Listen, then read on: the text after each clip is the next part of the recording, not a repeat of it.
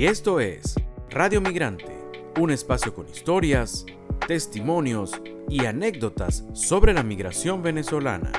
Hablamos con los que se fueron, pero también con los que se quedaron o volvieron. Y hoy en Radio Migrante conversaremos con Jeffer José Becerra, un joven oriundo del estado Cojedes, específicamente de su capital, San Carlos. Tiene 33 años y a lo largo de su vida ha vivido en Perú, Colombia, hoy lo hace en Granada, España. Esta es la historia de Jeffer Becerra.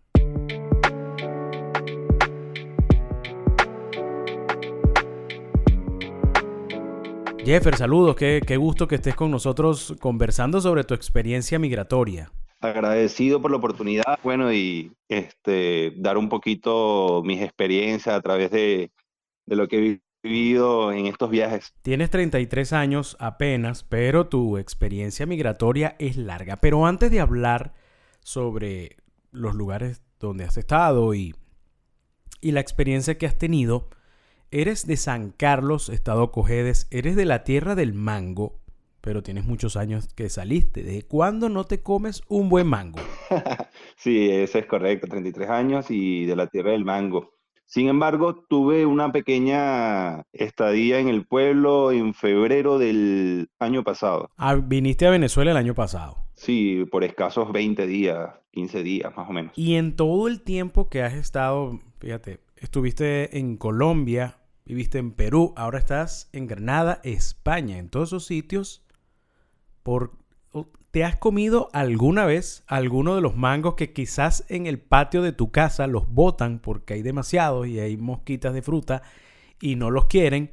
y de repente estás en otro sitio, en otro país y te das cuenta que lo que votan en tu casa o tu vecino allá es un manjar de dioses. Eso es correcto. Por lo menos en Perú eh, tenía como tres, cuatro años que no, que no veía un mango y cuando lo vi eh, fue conocer a Dios.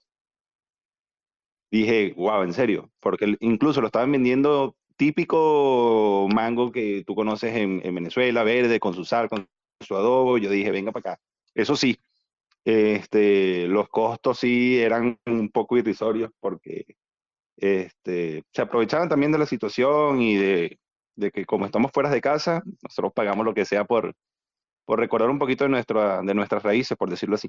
Bueno, afortunadamente todos esos países donde has estado, em, ya hay muchas cosas venezolanas, ¿no? Pero eso lo vamos a hablar un poquito más adelante. Jeffer, eres ingeniero civil. Correcto. Pero has hecho muchas cosas. Es así. Eres administrador de bares, como lo dice, catador de cervezas artesanales y de paso eres diseñador de ropa. O sea, eres un tipo que salió de Venezuela a emprender. ¿Qué, te ha llevado, Jeffer, a tener que diversificar tanto tus, tus, tus oficios, tu, tu, tu carrera? Mira, prácticamente fueron golpes de suerte. Uno cuando sale de Venezuela hay que cambiarse el chip de uno este, tocando otra tierra es otra cultura, hay que adaptarse.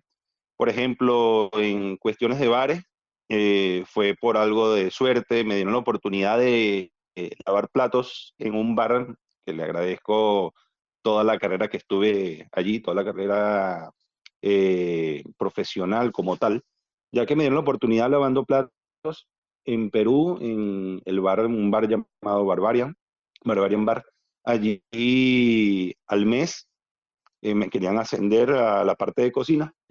Sin embargo, yo soy coleccionista de cerveza allá en Venezuela y le, propuse al, gerente en aquel entonces que me hiciera una prueba en el, en el bar como tal y si no le rendía, que me votara sin darme liquidación. Fue una, una jugada maestra, por decirlo así, y me hicieron una prueba. No sabía cuál era la prueba, la, la mitad de la prueba era teórica, preguntas básicas, y la segunda fue beber. ¿Te jugaste todo o nada? Beber, beber beber cerveza, beber cerveza, era como un trabajo soñado y de la cual al final nada más me hacían preguntas como qué cerveza era la segunda, qué cerveza era la cuarta.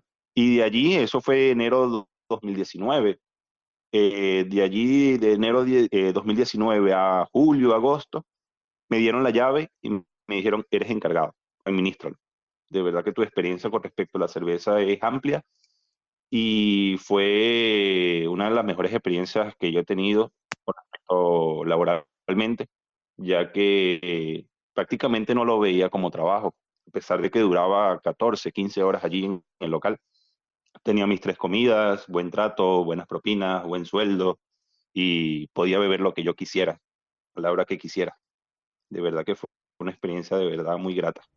Qué alegría que, hayas conseguido, que hayas vivido esa experiencia. Jeffer, vienes de, San Carlos, eres, eres ingeniero civil, una carrera que en Venezuela siempre ha tenido mucha demanda. ¿Qué te llevó a pensar si hubo algún hecho que te dijo a ti que era el momento de buscar un futuro diferente en otras latitudes? Bueno, esa sí es una, este, un escenario un poco lamentable porque me iba muy bien con respecto en el ámbito de, la construcción en ingeniería civil en Venezuela, específicamente eh, este, construyendo carreteras y eh, como control de calidad en una subestación eléctrica, tanto en Cojedes como en diferentes partes de Venezuela. Sin embargo, tuve un pequeño escenario lamentable en el cual eh, fui amenazado, tuve, estuve amordazado en mi casa, me pedían alta suma de dinero, el secuestro duró como seis, siete horas, este, no querían este, soltarme, me arrodillaron incluso este, frente a mis familiares, frente a mis padres y frente a mi madre, y por obra y gracia del Espíritu Santo no nos mataron, se llevaron absolutamente todo de la casa, el, secuestro pasó a ser un, robo. Y quedé amenazado por ellos, tenían muchos datos de mí. Y eso prácticamente me llevó a, a, probar suerte en otras tierras donde haya un poquito más de seguridad. Y también por el bienestar de mis padres. No sería, sería como que algo muy difícil para ellos saber de que su hijo está amenazado y que corre peligro en las calles, ya sea de, San Carlos o en cualquier parte de Venezuela.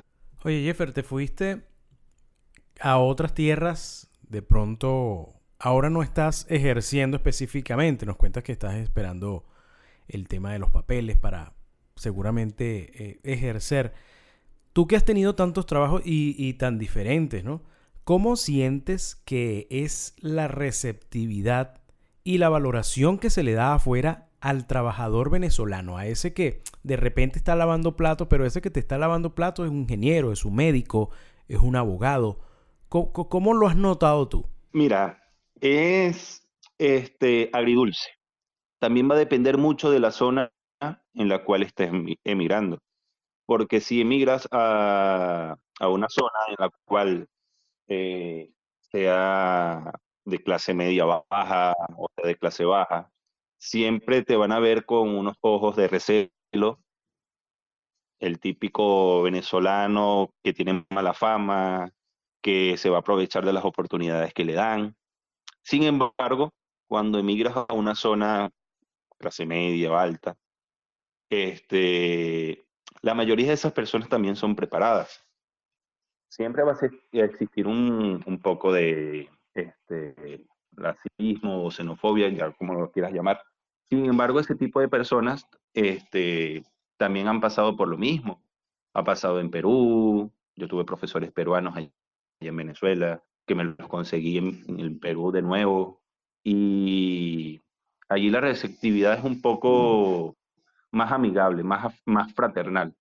Incluso cuando yo estaba lavando platos, el mismo gerente me decía, no te rindas, que tú no estás para estar lavando platos toda tu vida, aquí vamos a ponerte las herramientas necesarias para que tú este, vayas y demuestres de que estás hecho, de que eres estudiado, de que eres letrado, de que eres instruido.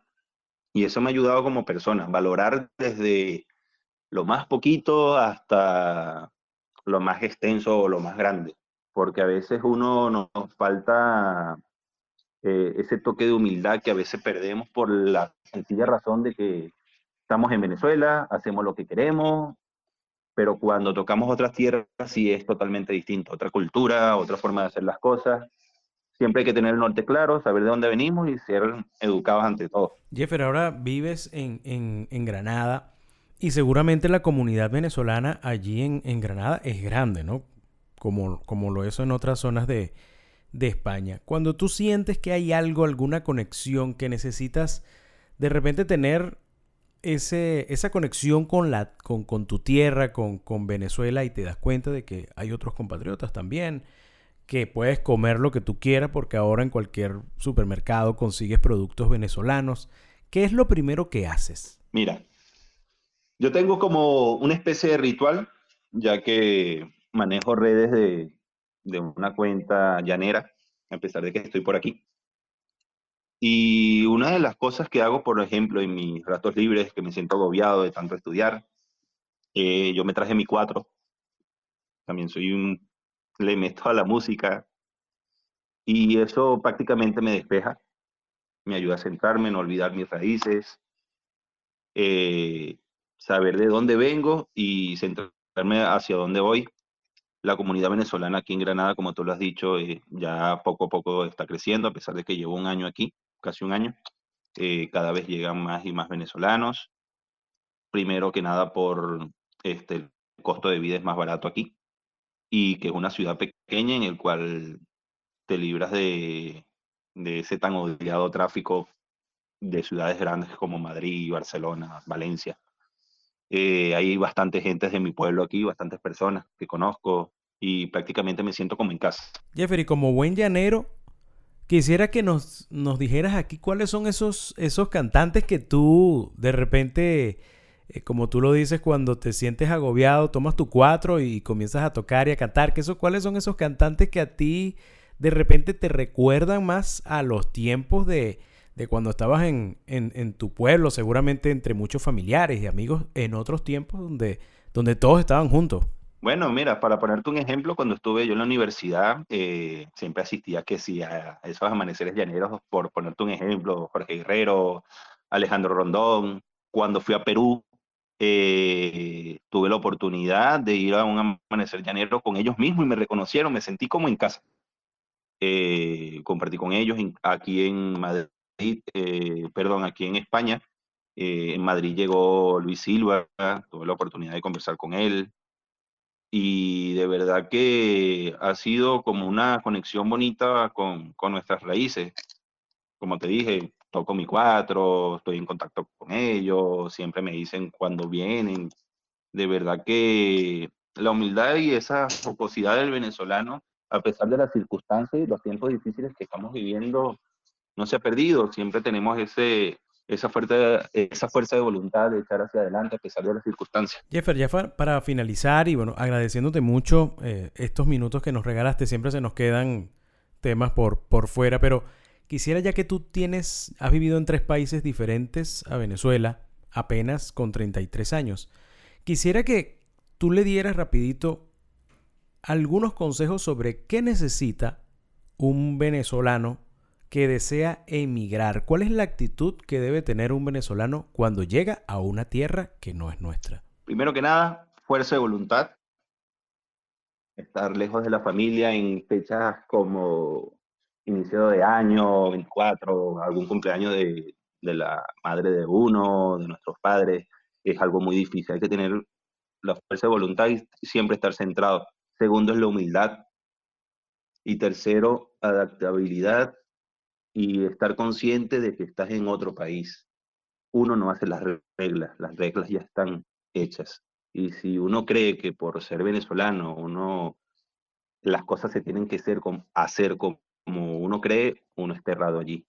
Hay que adaptarse, hay que entender de que estamos lejos de casa, hay que tener tolerancia y nunca perder la esperanza.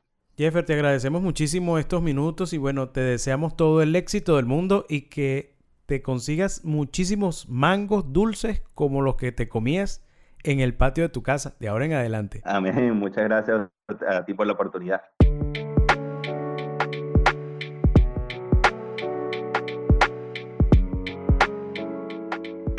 Y hoy conversamos con Jeffer Becerra, un ingeniero civil cogedeño que extraña el sabor del mango pero que se siente muy identificado al llevar la música venezolana a cada rincón donde se encuentre.